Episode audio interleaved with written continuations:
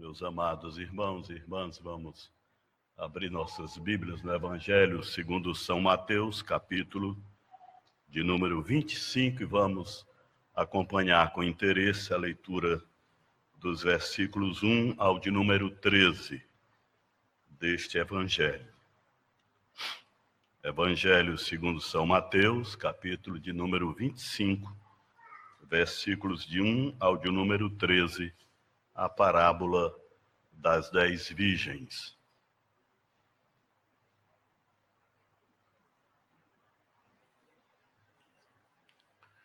Então, o reino dos céus será semelhante a dez virgens que, tomando as suas lâmpadas, saíram a encontrar-se com o noivo.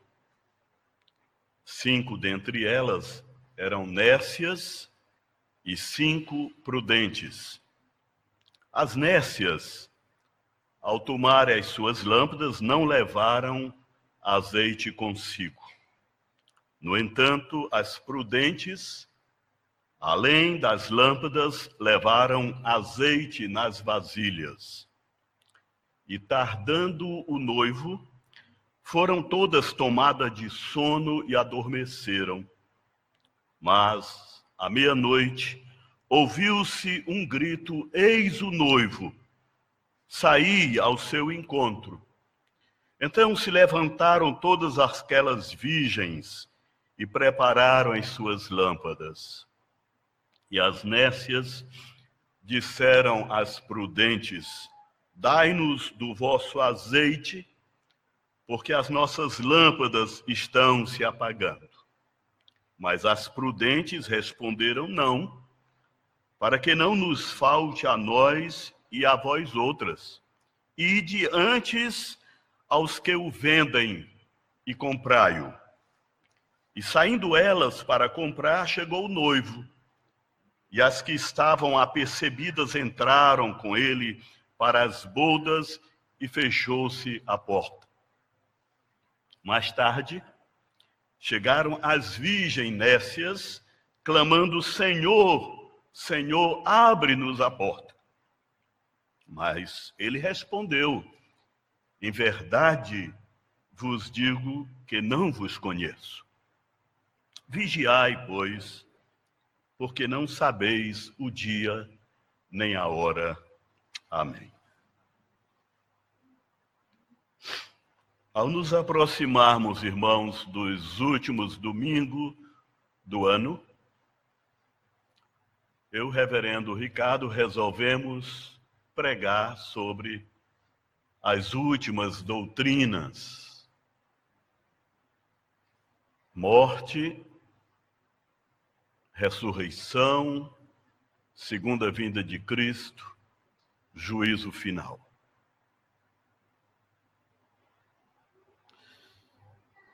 Eu abro esta mensagem, irmãos, com duas perguntas. Você está pronto para Jesus Cristo?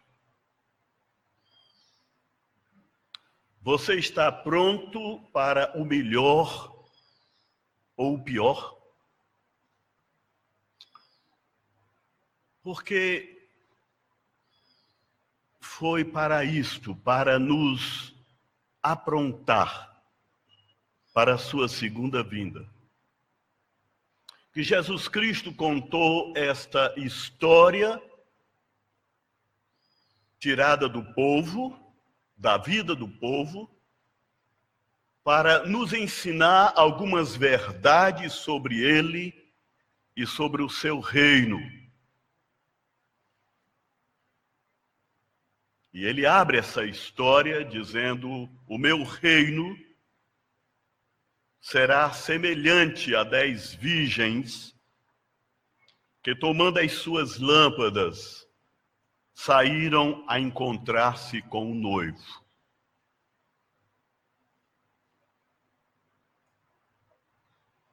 O reino dos céus. O lugar onde Deus dos céus está sentado no seu trono.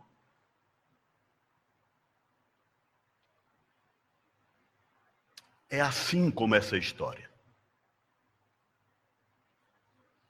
Uma história que não poderia ser melhor do que esta para ilustrar se estamos preparados ou não para a volta do Senhor Jesus Cristo. Jesus, já no versículo 2, ele descreve o caráter dessas virgens. Cinco dentre elas eram nécias e cinco prudentes. Porque esta é a condição atual da nossa própria igreja. A igreja de Jesus Cristo, no presente momento da sua história, é este misto de sábios e de tolos. É este misto de discípulos autênticos e discípulos de fachada. É este misto entre aqueles que professam fé no Senhor Jesus Cristo e aqueles que realmente possuem fé no Senhor Jesus Cristo. Somos esta mistura. Jesus sabe disto. Por isso é que ele conta esta parábola para que a sua igreja se veja nessas noivas. Nós somos estas noivas, ou, perdão, nós somos essas virgens que esperam pelo noivo. Alguns de nós têm se preparado espiritualmente para isto. Alguns de nós sabem que Jesus veio, que Jesus virá e que Jesus está vindo. Algum de nós tem este encontro no horizonte da vida como o encontro mais importante da existência. Mas alguns de nós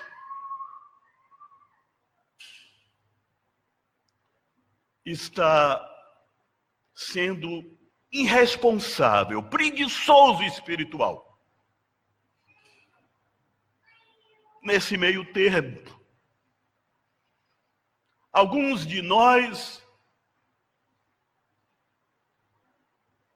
têm suas lâmpadas sem óleo. Alguns de nós têm a lâmpada da experiência com Deus vazia. A lâmpada do preparo espiritual para o encontro com Jesus Cristo vazia.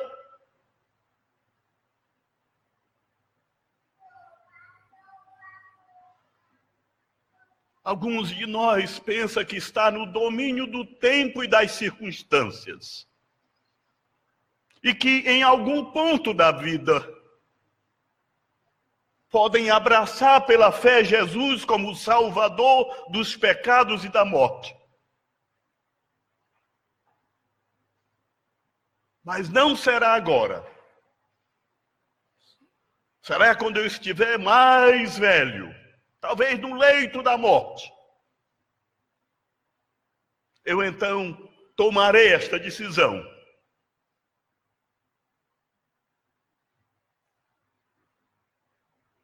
E a parábola, ela já nos ensina que há coisas na vida que nós não podemos fazer em qualquer tempo. Por isso que a parábola nos conta que o noivo tardou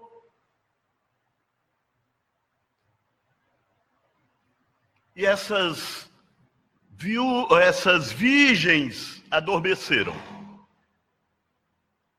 Mas no meio da noite veio o grito do arauto: o noivo chegou. E as virgens sábias, que tinham a lâmpada da preparação, a lâmpada do encontro com o noivo, elas logo se aprontaram. Mas as virgens sábias tinham a lâmpada esvaziada do óleo. Estavam na escuridão, não podiam participar desta procissão nupcial sem o azeite que queimasse. E elas gritam para as virgens sábias: nos dá um pouco do teu azeite. E as virgens sábias diz: não, para que não nos falte a nós e a vós outros. A resposta das virgens sábias, irmãos, parece ser uma resposta egoísta, mas o texto quer nos ensinar a como nos preparar para a vinda do noivo e não a termos compaixão daqueles que estão despreparados. Não. Porque se nós dividirmos o nosso azeite com vocês, nos faltarão também. Aí serão nós e vocês que não poderão participar da procissão nupcial. Isto está nos ensinando que há coisas na vida que são intransferíveis. Eu posso emprestar esta Bíblia a alguém, mas eu não posso transferir o amor pela leitura da palavra que eu tenho, nem o interesse pela palavra que eu tenho. Isso eu não posso transferir. Há pais piedosos, pais cheios de fé e que amam seus filhos, mas que não podem transmitir esta fé para eles, repassar essa fé para eles, porque há coisas na vida que são intransferíveis. Você não pode transferir a sua experiência com a graça de Deus para ninguém. Você não pode transferir a sua comunhão com Deus com ninguém. Você não pode transmitir a experiência do perdão dos pecados que você experimentou com Deus para ninguém. Cada um tem de ter a sua própria lâmpada, o seu próprio azeite na sua relação com Deus.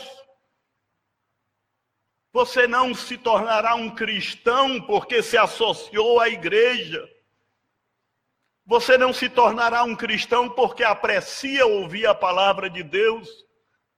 Você só se tornará um cristão se você se render pela fé ao Senhor e Salvador Jesus Cristo, se desde já você cultiva uma comunhão com Ele e assim você enfrentará o encontro com Ele naquilo que há de melhor neste encontro.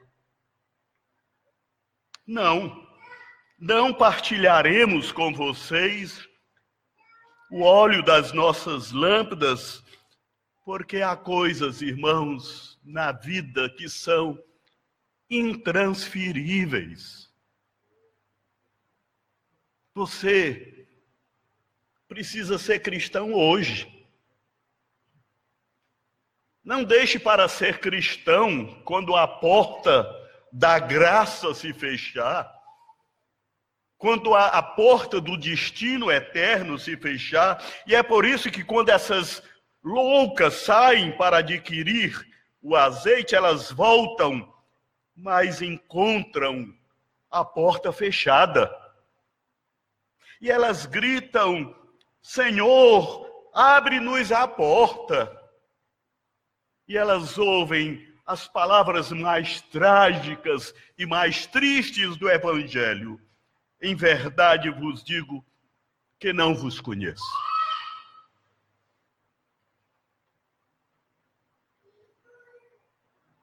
Essas virgens nécias, irmãos, elas não têm acesso à festa nupcial do Messias. Porque elas não tinham relacionamento com o Messias. Elas viveram as suas vidas imitando as sábias virgens. E em tudo elas pareciam, era difícil distinguir uma da outra, mas na hora da verdade, na hora do juízo final, na hora em que Jesus chega e já não há oportunidade de decisão, nem a possibilidade de repasse de experiência espiritual, na hora da verdade da vida, essas pessoas ouvirão de Jesus: Eu não vos conheço. Nunca tive comunhão com você. Não é que houve um tempo em que eu tive e agora não tenho, não, nunca tive.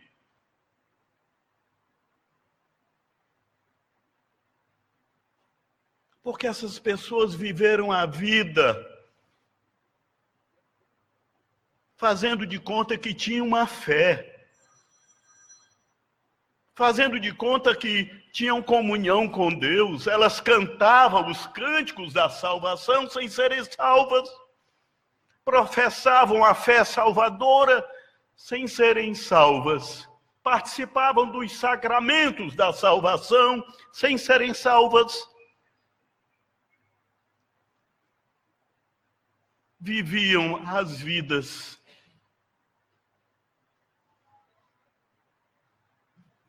sem o senso da urgência espiritual.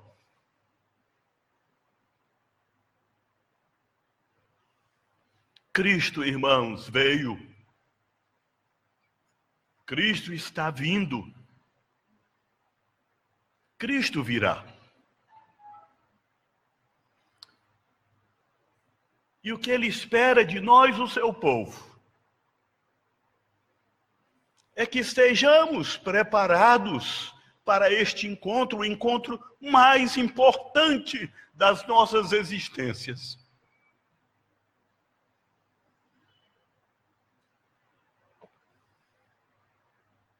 Temos de nos preparar, irmãos, hoje, porque a sua vinda é certa, mas ela é desconhecida e sempre será desconhecida para nós. Mas ele virá, ele está vindo, como ele veio. E ele quer que o nosso encontro com ele e o seu encontro conosco seja um encontro como de uma núpcia. Um encontro alegre, onde entraremos para uma comunhão perfeita com Ele, onde experimentaremos a sua alegria eterna, onde teremos segurança eterna.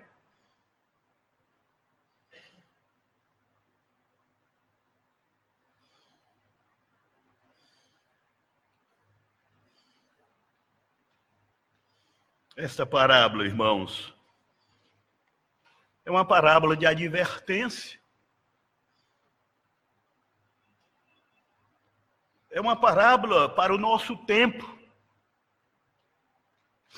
É uma parábola que quer nos despertar para uma vida cristã autêntica.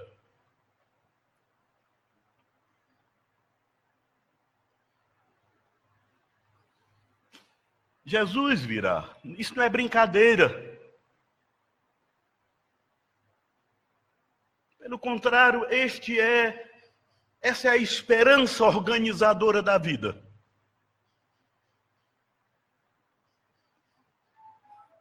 Toda a nossa vida precisa se organizar em torno deste encontro.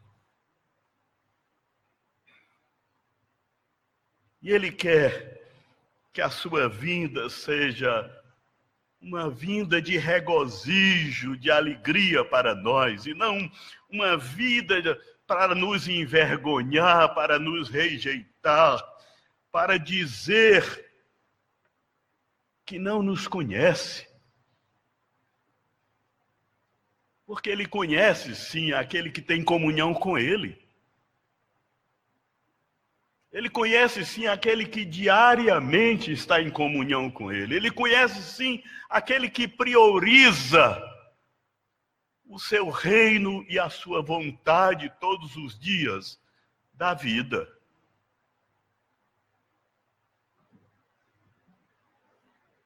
Jesus quer que a sua igreja saiba que ele está vindo.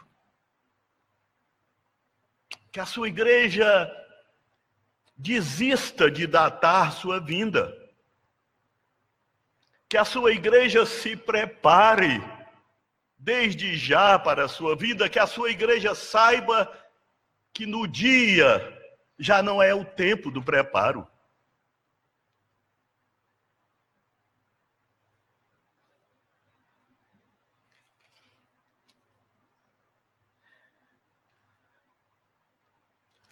Você está preparado para Jesus?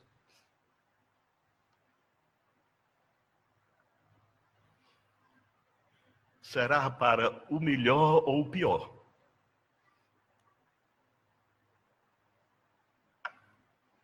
Ele nos deixou essa parábola, não para nos entreter, para nos instruir.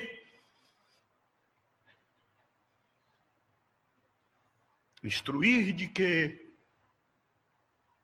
o fato mais significativo no horizonte das nossas vidas, para onde a vida caminha, é a sua volta.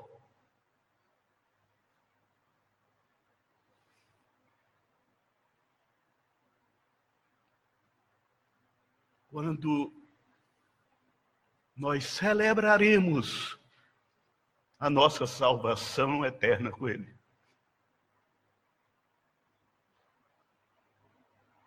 Esta manhã, quando nos aproximamos da sua mesa, todos nós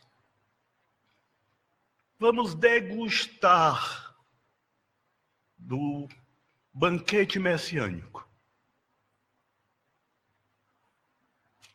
E que todos nós estejamos naquele banquete, que não falte ninguém. Porque você decidiu agora que não dá para viver sem Jesus. Que não dá mais para adiar a confissão dos pecados. Que não dá mais para adiar a necessidade da comunhão com Deus. Que não dá mais para adiar a salvação em Cristo Jesus. Esse sim tem a lâmpada e o óleo da experiência com Deus. Este sim tem a lâmpada e o óleo da preparação espiritual para o encontro com Jesus.